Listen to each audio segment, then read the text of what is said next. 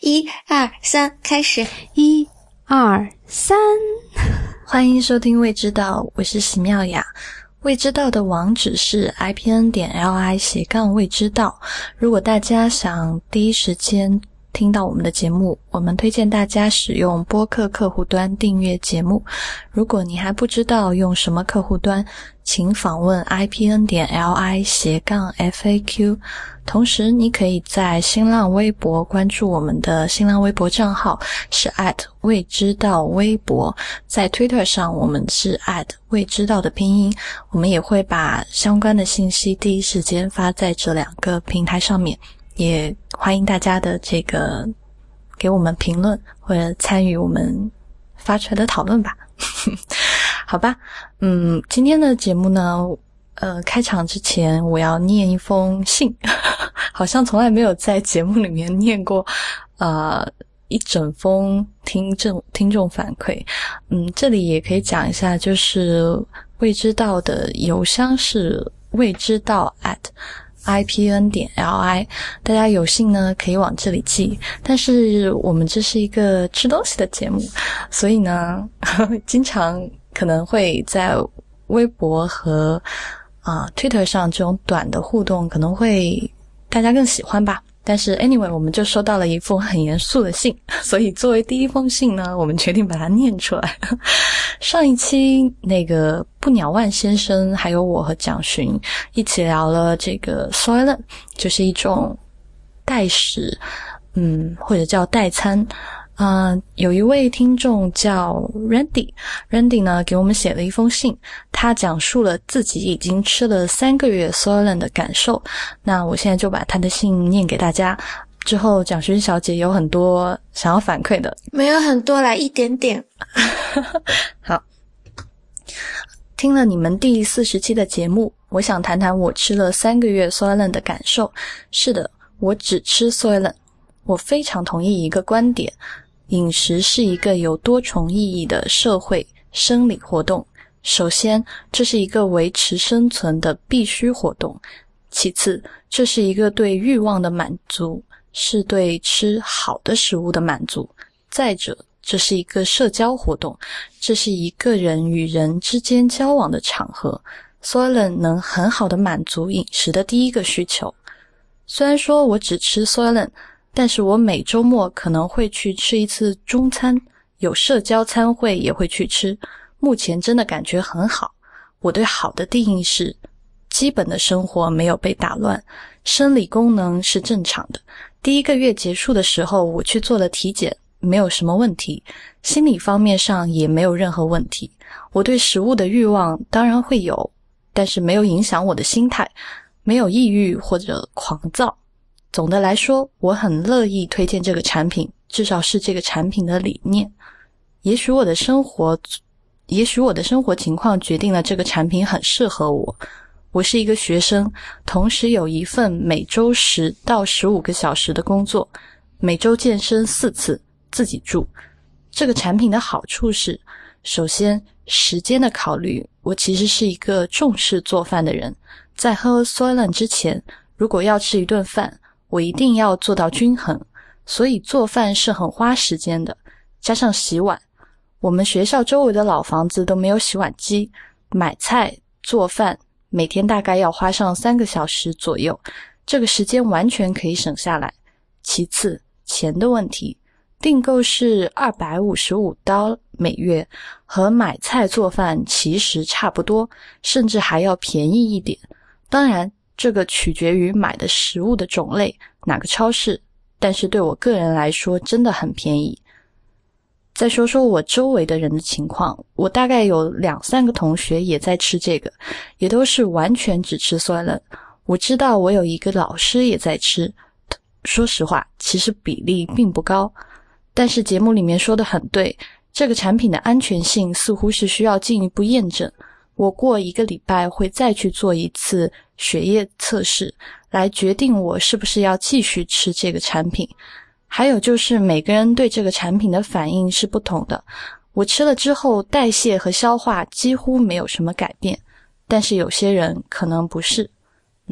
最后一段是我最喜欢的。最后，谢谢你们的节目。其实我在吃 Soylent 之前，听未知道的次数是远远少于现在吃 Soylent 的次数的。或者这就是画饼充饥吧。Best Randy，好了，念完了。嗯，我其实对这封信，我觉得他自己讲的很清楚，太好了。嗯，有一种 recap 了我们上一次节目的感觉，但是我们上次节目可能聊得更玄更远。嗯。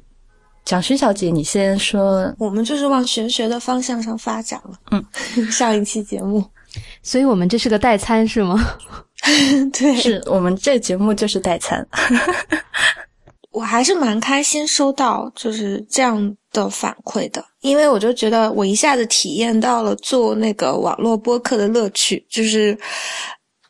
我以前会觉得说，就是像比如说我们三个人聊天，然后我最高兴的事是我们三个人聊天，然后聊完就聊完了，然后那个往后他就没有回音了。后嗯，虽然有那个就是微博上会有那个短的小的互动，嗯，可是就是那个感觉跟跟有另外一个人参与到这个对话里的感觉是不一样的。就现在的感觉是，就像是在开一个。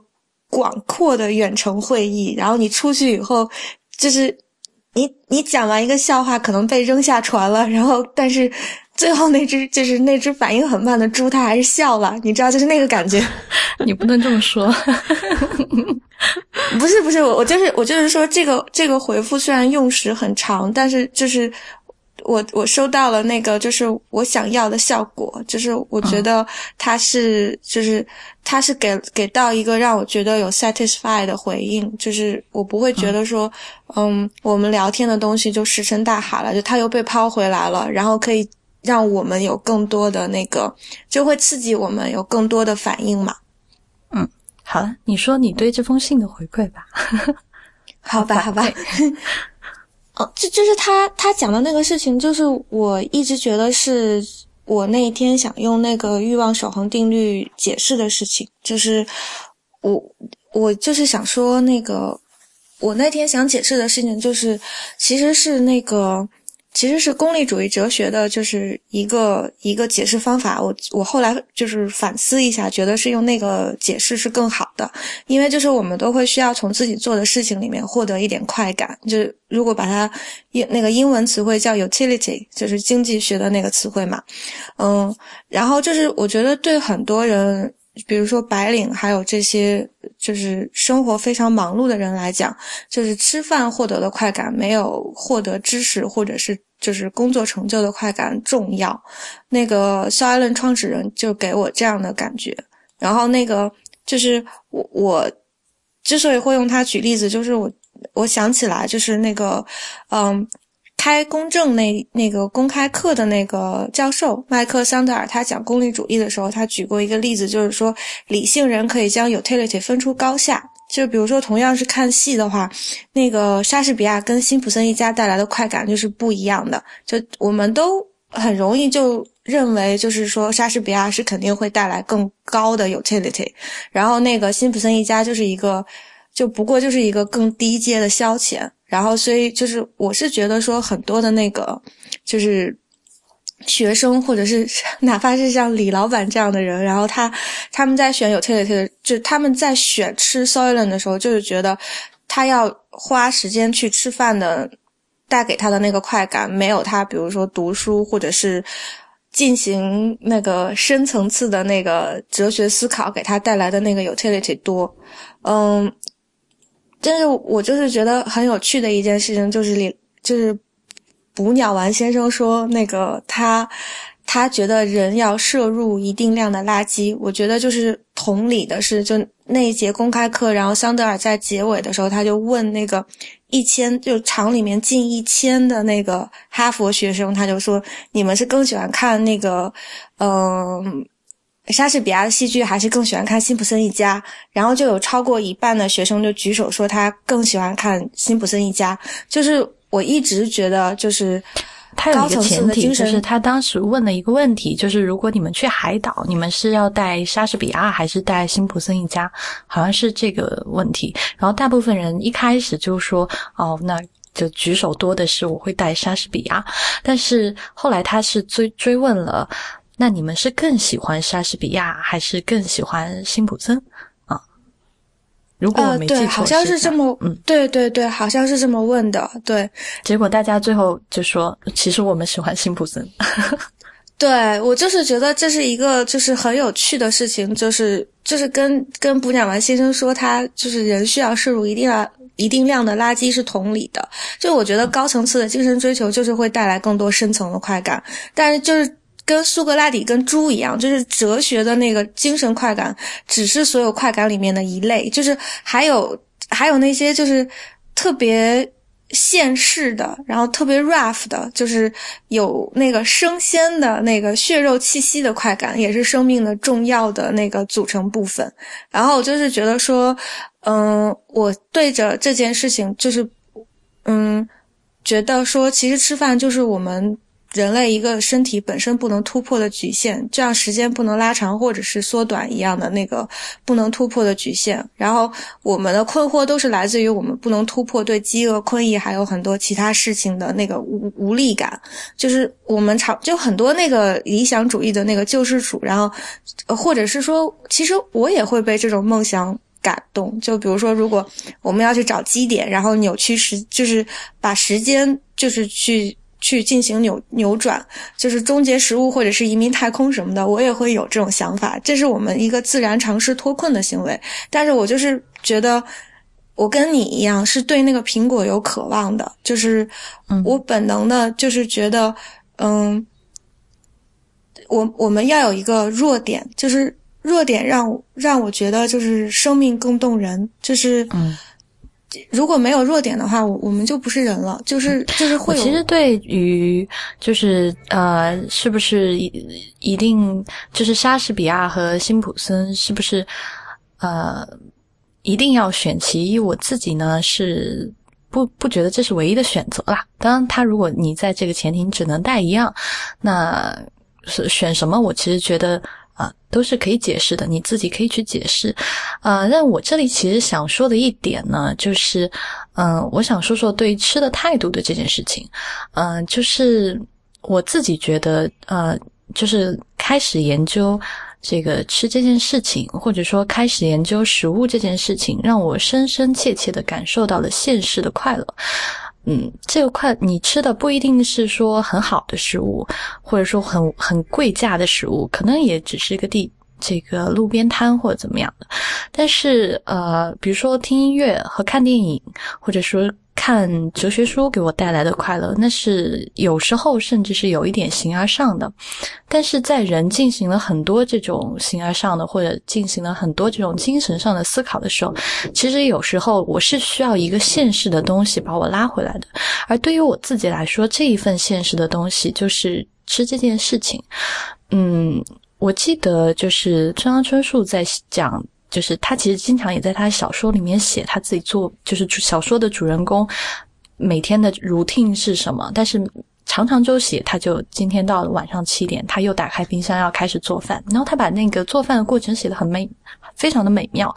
我是觉得就是好好的吃东西，认真的吃东西，嗯，让我在吃的时候知道这个东西怎么来的，知道这个东西它本来的。就是他这样的烹饪方式是来自哪里？他最后再到他到我嘴里带给我的这个味道上的体验，让我真真切切的感受感受到了这个现实的美好，或者说这个苹果的这颗苹果的无限大的诱惑。但我觉得正是因为这这颗苹果给我带来的幸福感，我才能够更好的或者确定我自己的存在。才能更好的就是这个让我觉得我是真的，我是就是存在的，就是血肉的活着的的那个拉回我的一样，嗯那个感觉。我觉得今天大家都感觉 闪烁着这个理性的光辉。我们这都啊，好吧，嗯，好了，今天的这个反馈就到这里了。嗯，当然，刚刚大家也听到了 c l a 的声音。反正今天在线上的就是我 c l a 和蒋勋。嗯 c l a 上一期 Solen 不在，但是也让他听听我们的这个 这这个对吃这件事情的讨论吧。嗯，今天呃，我们来聊的这个食物，其实是我自己吃的不多。嗯，但是 Cila 和蒋勋都相对来说比较熟悉的一个食物。嗯，我们今天聊的呢是西班牙海鲜饭。呃，在这我们刚才在录音之前，我们还在就西班牙海鲜饭到底米是不是中间要保留一个硬心，米到底米是不是就是不能完全糊化的这个问题进行了激烈的讨论。那我。我我其实就想说，那我们干脆就从这件事情来开始讲吧。就是中国人呢，我们吃米饭的时候，比如说啊，就是一碗白米饭了，我们就会常常说，哎呦，这这碗饭一定要全熟的，这碗饭一定要够软糯。我们常常会这样去形容一碗饭。但是在欧洲有两个比较有代表性的米的种种类，也不能说米的种类吧，就是饭的种类，他们都不是做到全熟的，或者说。都不是这个软糯的口感，其中一个呢是我们之前一直在节目里面常常提到的是 risotto。虽然我没有开过一期专门讲，但我其实觉得今天可以跟这个西班牙海鲜饭一起也带过来提提。然后还有一个就是这个西班牙海鲜饭，这两个米呢，其实他们用的米。本身就跟我们东方用的米是不太一样的，其次他们的这个烹饪到最后的这个熟度也是不太一样的。呃，我记得 risotto 和这个西班牙海鲜饭的米都是短粒米，嗯，这可以让 c i l a 来给我们讲一讲。又是我，是你。呃，就是还是两种米还是有区别的。呃，总的来说的话是。呃，西班牙海鲜饭的米要更短一些，嗯，它的品种可能是我发音不一定对，就像呃，Sania、Bomba、啊、Bahia，嗯，这些是那个西班牙海鲜饭的米，而呃，意大利炖饭也就是 Risotto 的米的话，可能是 Aboria，、呃，Canar Canaroli。是这样的品种，那区别在于什么呢？就是西班牙海鲜饭的米的话，它可能就是吸水性更强，可以久煮不烂。嗯，而这个 risotto 的米的话是粘性比较高，可以会释放出大量的淀粉，所以最终的质感也是不大一样的。嗯，risotto 的话可能就是那种比较 creamy 的质感，而那个呃海鲜饭的话，感觉上就是。偏什么一点儿呢？你们觉得呢？小水，你觉得呢？你是说那个米的质感吗？嗯。呃，我就觉得那个 risotto 的米，嗯，更黏一点，就是因为白了出来以后还是会有汤汁的。那个 risotto 出来以后就是一坨。嗯。其实我是觉得，就是嗯，risotto 就是它淀粉释出的更多，就是嗯更黏吧，或者说就是刚才那个 C 大讲的更 creamy，就是更奶油状。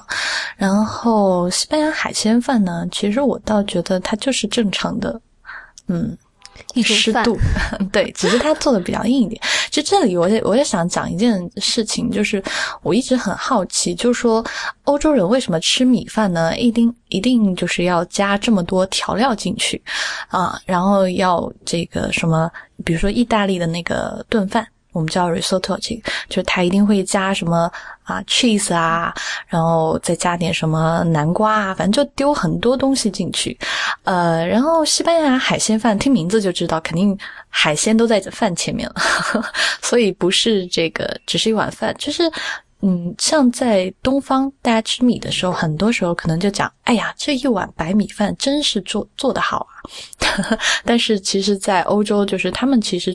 米对于他们来说，就是吃的频率不是那么高。后来我在看一个美食节目的时候，嗯，他就提到说，其实欧洲呃种米的就是以前种米的地方是比较少的，米相对于面。就是面粉类的或者面食类的东西是稀少而珍贵的，然后珍因为稀少而珍贵呢，所以他们就想说，我一定要对米好一点，所以就是我我吃这个炖饭的时候，意大利炖饭的时候，我就多加一点东西进去，嗯，然后加那吃西班牙海鲜饭的时候，我也要多加一点东西进去，就好像说，因为它。我因为我不能每天都吃嘛，所以我不能每天都拿这碗白米饭来就着我的菜吃。我不知道这个是不是真的准确，也可以听众给我们反馈一下。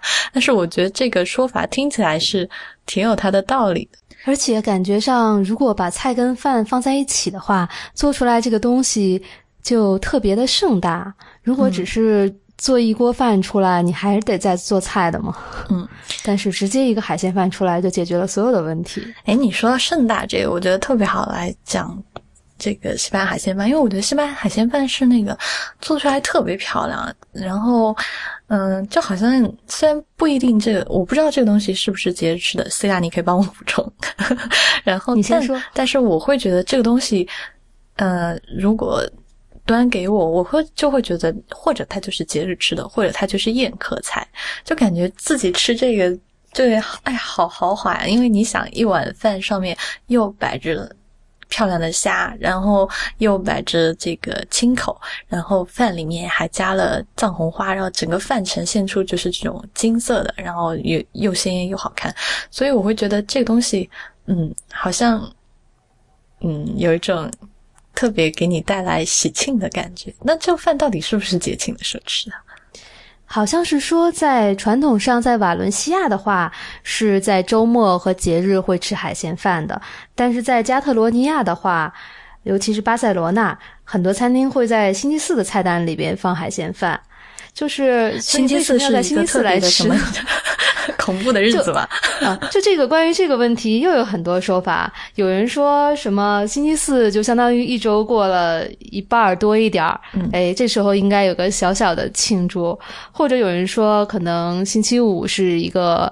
呃，大采购的日子，所以星期四应该把剩的海鲜呀、饭呐什么的，赶紧会一会啊。这两个版本差好远，一个是解决剩菜，一个是觉得我们要欢庆。哦，也许是不同阶层就用不同的方式来来阐释这个问题吧。嗯，刚才那个 Cila 提到提到一个区域叫瓦伦西亚。我也是这次就是准备这个西班牙海鲜饭的时候，因为，嗯，就是我们可能我们这种外地的呢，我们这种老外，说外国吗？我们这种老外提到西班牙的时候，就可能，但就是一般人就会想到啊，西班牙海鲜饭或者橄榄油什么的就不说了。不算了，嗯，但是其实我在看就是资料的时候是说，嗯，其实这个也不是一道国菜来的，就是就好像那个意大利肉酱面也不是意大利的国菜，然后就是它是那个博洛尼亚的嘛。那西班牙海鲜饭其实就是发源于这个叫瓦伦西亚的地方，嗯，瓦伦西亚我去查了一下地图，它其实是在。啊，伊比利亚半岛的东边，然后其实也是在地中海周围，所以这个地方应该是海产很丰富的一个区域，所以这样才盛产海鲜饭嘛。你是想等我们反驳你吗？我是想帮你你们帮我接话。就是，但是好像是吧？因为那个，我看那个，我我接啊，我接我接。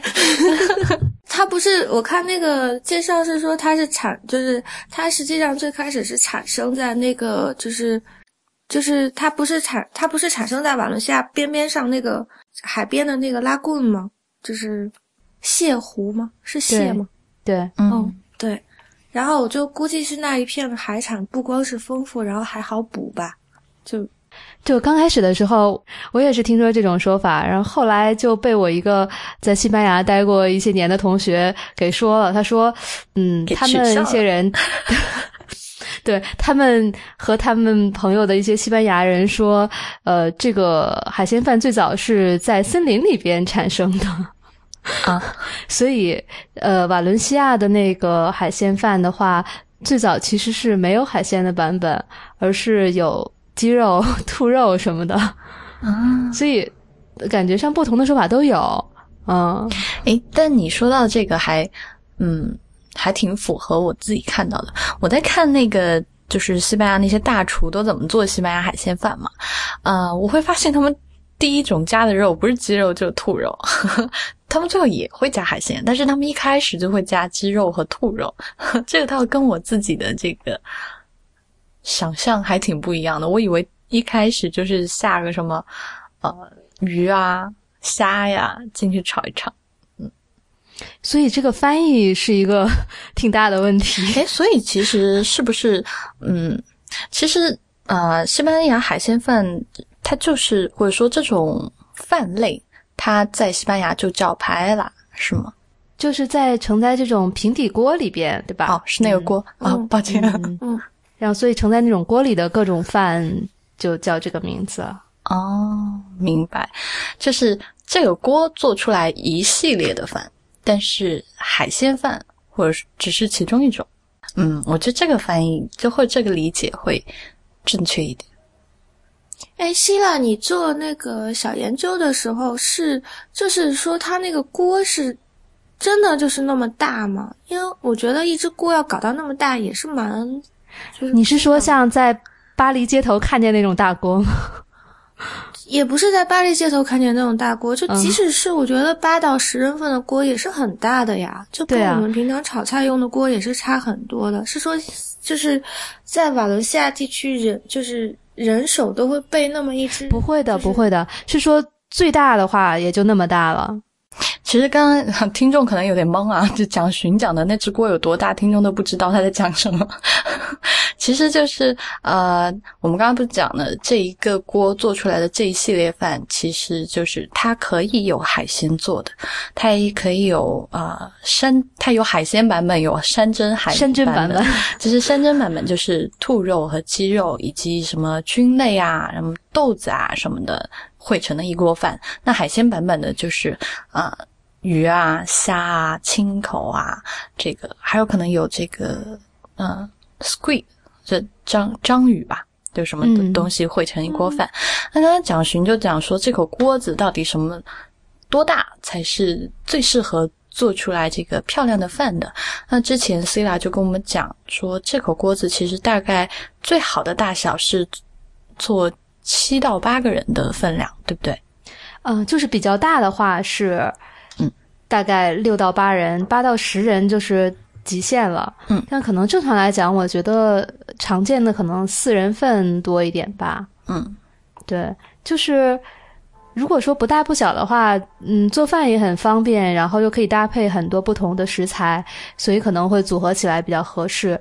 如果说特别小，比如说海鲜饭，就会没有做一人份的，因为一人份就很难搭嘛。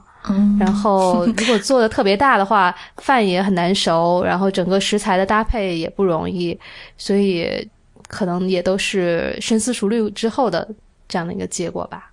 所以海鲜饭这个东西是一个分享的美食，嗯，对啊，它不太适合单身狗、单身汉去，嗯。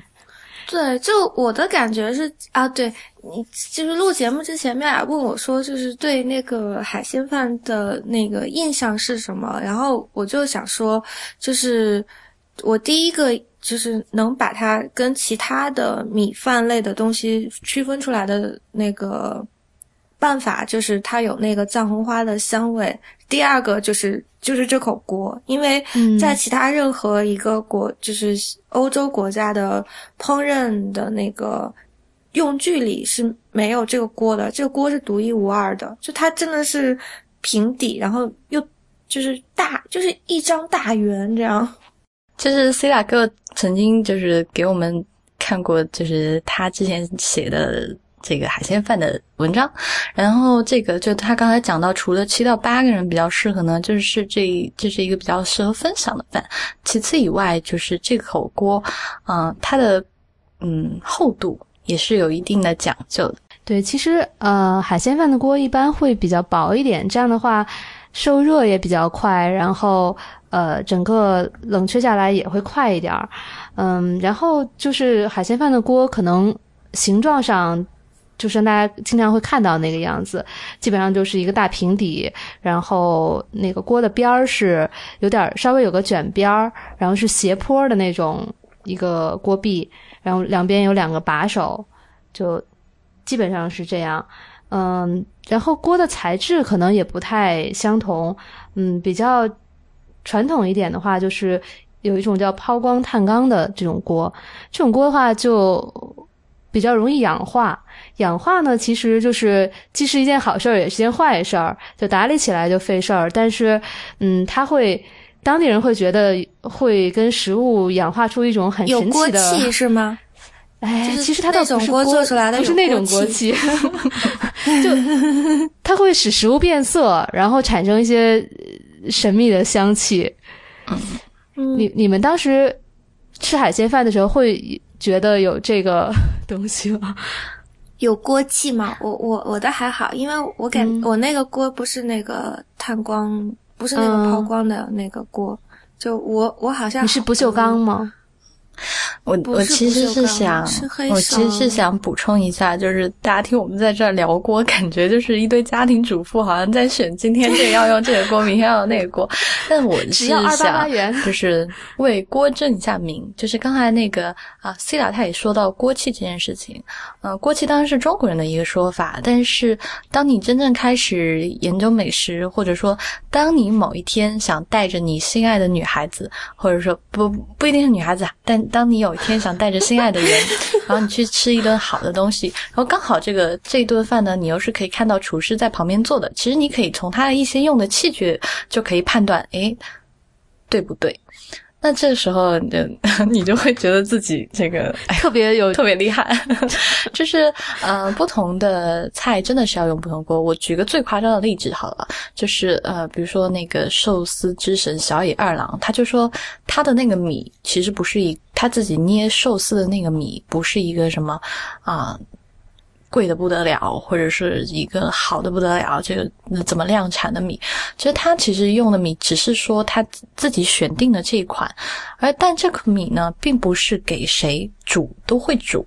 如果大家看过那个视频，应该都记得，他用他他用来煮米的那个铁釜，或者说那个大铁锅是非常厚、非常大的。然后他在这个煮米的上面，还他自己说，为了增加这个锅内的压力，他在上面还压了这个嗯好重的这个铁器，对，嗯，然后他就说，只有用这种特殊的方法，或者说甚至用这种特殊的锅煮出来的米。才可以达到他想要的效果。那我们平时在外面吃炒菜也很很也是这个道理，就是我们去看这种爆炒或者是热炒的菜，然后去看它用的锅够不大，它下面的这个火气够不够猛，它的这个炒菜出出炉的时间是不是够短，其实这个就可以判断出来。你还没吃到，你就可以提前判断出来这道菜爆炒的好不好。所以就是我们在聊。这个海鲜饭一定要用这个很大的，比如说适合七到八个人。然后这个啊，已经用什么材质？我材质我已经不记得那四个字叫什么，反正就是特别容易氧化的一种锅，然后会带来就是特殊的气味的这种很薄底的，然后有一点中间有一点凹槽的锅，才能做出来比较或者说。比较就是有点像武侠小说里的大侠配好剑，对啊，就是这样啊。就大侠配好剑，其实有一点这个好处是要配把好刀，也也也是这个道理。嗯，反正就是这个锅呢，我们就介绍到这里吧。为锅证明，我也就说到这里。然后那个。其实西班牙海鲜饭或不叫它西班牙海鲜饭，你看我们讲到现在已经不叫它西班牙海鲜饭了，我们就讲说这种 大锅饭这种锅做出来的米饭其实是有挺多种的，海鲜饭只是它其中的一种，但是做出来的这这几种饭呢，这海鲜版还是山珍版，他们都会用到一个香料。这个香料是藏红花。其实藏红花这个东西呢，蒋勋小姐说了，她自己去吃西班牙海鲜饭，嗯，能够判别，她一闻就觉得就知道这个饭啊不是其他的饭，就是通过闻这个藏红花的香味的。所以，蒋勋，你每次闻到都什么感觉？嗯，哎呀。难倒我了，是不是一种补血的感觉？就是满血复活。嗯，对那个，嗯，saffron 就是藏红花，其实是那个西西藏还是新疆也有的吧？就是咱们嗯那儿也有的，对啊就不是一个西，不是一个西域的香料。就我闻上去的感觉，就是说，我觉得它用的特别好，就是因为藏红花单独的话，其实你就只是会觉得它发出来那种就是浓郁的馨香，但是当它把藏红花加到那个嗯、海鲜饭里面的时候，它跟海鲜花发生的那个就是化学反应，就是成了一个交相呼应的，就是那个海鲜呢，就是海的那个气味跟藏红花在一起是，就是互相中和了对方的那个不被人喜欢的那一个部分，所以就是你能一下子闻到说，嗯、我也形容不出来那个感觉，其实就有点像上次但是我跟就算了。对，就是有点像上次我跟妙雅聊说那个普罗旺斯香草，它就是有自己的味道。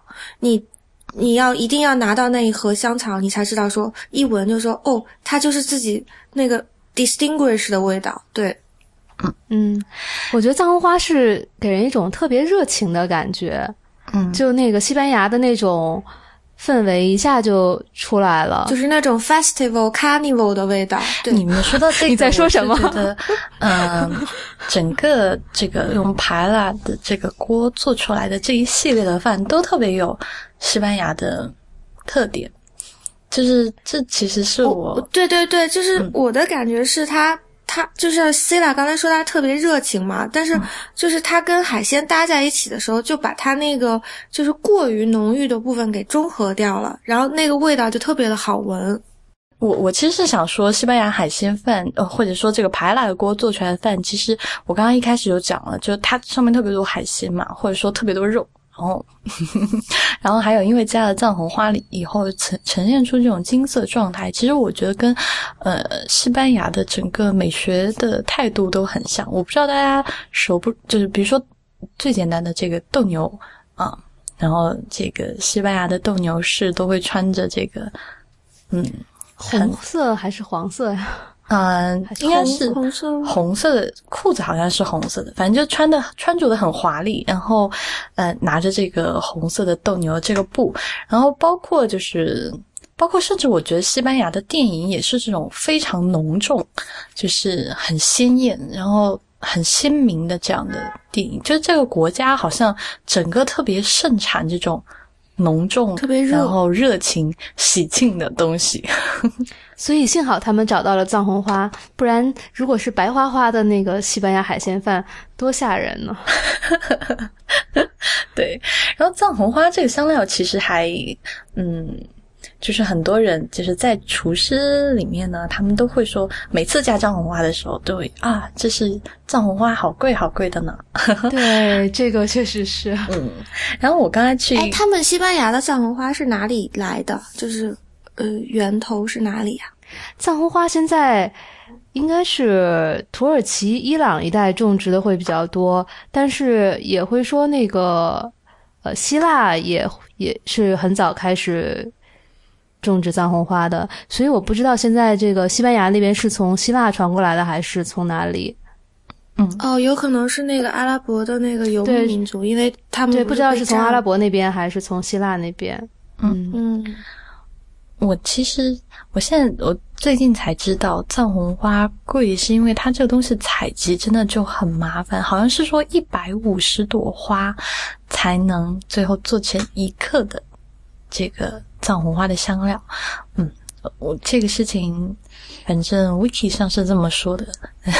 是要是要人人工来采吗？还是嗯，是的，呃，但是我我会觉得它是野生的还是种植的？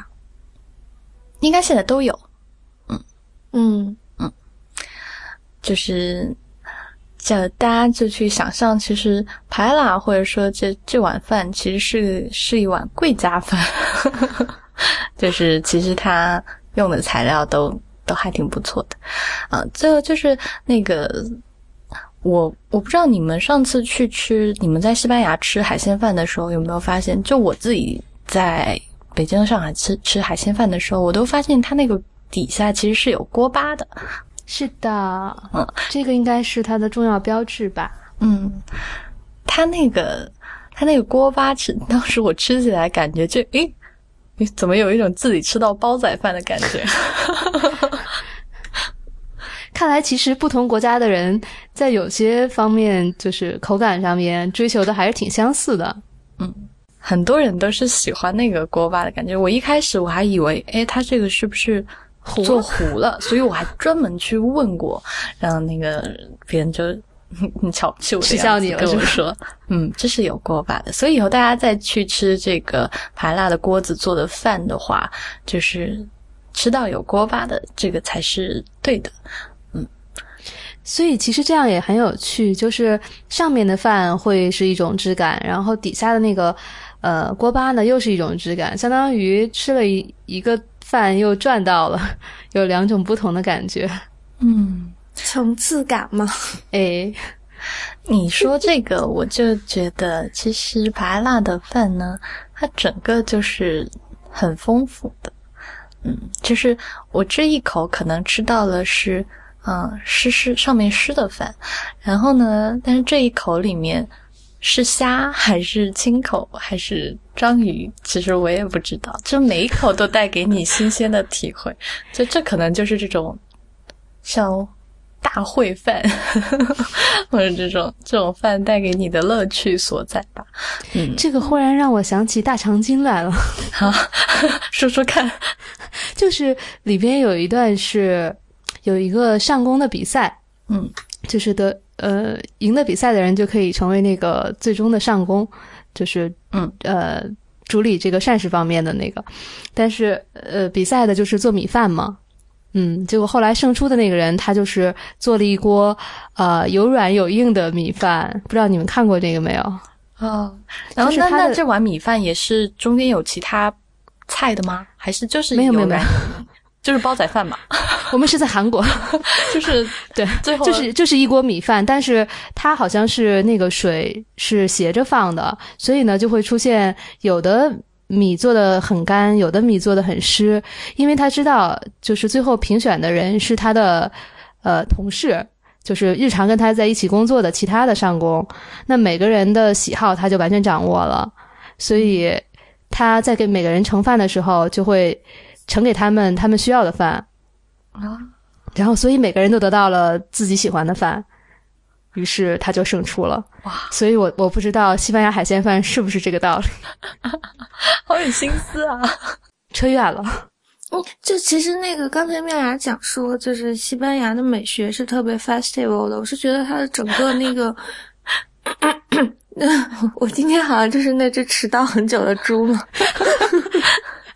嗯，你继续说吧。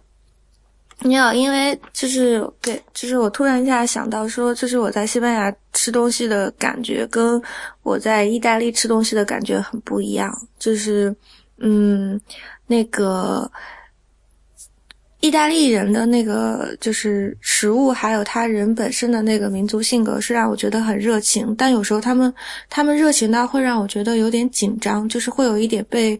Offense 到了，就是也不是说是不是 offense 到，就是他们的热情特别的有侵略感。然后那个西班牙的人，就他们也非常的热情。然后就他们的很多食物跟那个就是 dishes 都呃也是就是大家是特别的 festival，就是分享着吃的。但是西班牙人的热情是一个嗯。有容乃大的热情，就 你想说什么？就是他们，他们不会让我觉得有侵略感，就是他们自己在 party，然后就没有在管你的，然后你来你就分一杯羹，你没有呃，你没有会。就是他们的那个热情不是向外的，就是是他们会很容纳你的那个热情，就像他们的很多菜其实是跟中国菜很像的，就他们都是分享着吃的，嗯，他们没有分盘制，嗯，包括就是我在我在西班牙其实是就是曾经生活过一个月，然后是住在西班牙人家里的嘛。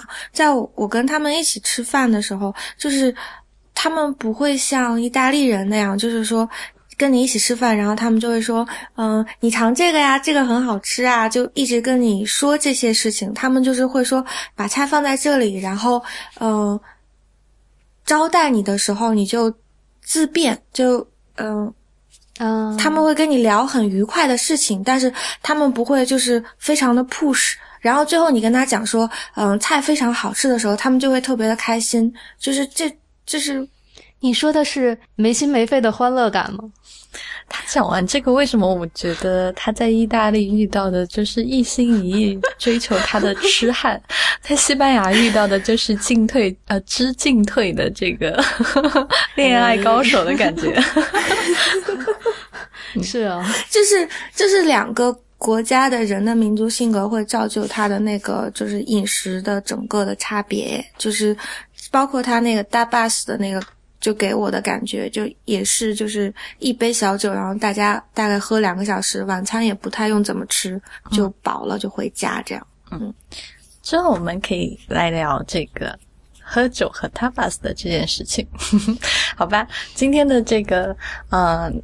西班牙海鲜饭啊，好了，结束。我决定不叫它西班牙海鲜饭了。结束的时候呢，大家就已经知道这只锅叫排拉了。那就是我们今天就聊的这个排拉锅做出来的这个有海鲜的和没海鲜的这一类饭。嗯，然后还有抱恙的这个蒋勋小姐，嗯，早日康复。嗯，早日康复。好，那我我会回来的。嗯，嗯就谢谢大家今天的收听啦。如果大家想给我们反馈和写信的话，可以给我们寄信到未知道 at ipn 点 li，我们就可以收到你的信了。那未知道的网址是 ipn 点 li 斜杠未知道的拼音。我们在新浪微博是 at 未知道播客，在 Twitter 是 at 未知道。同时也欢迎大家收听 ipn 播客网络旗下的其他。几档节目：IT 公论、太医来了、内核恐慌、流行通信、无次元、High Story、硬影像。哦，最后我还想说，就是大家如果想看 Cila 的美食的文章的话，大家可以去嗯新浪微哦不不什么新浪微博，这个微信的公众号叫玩食堂，可以搜到它，然后你们可以去看它的这个美食文章，好吧？那我们就下期再见啦，嗯，拜拜，拜拜。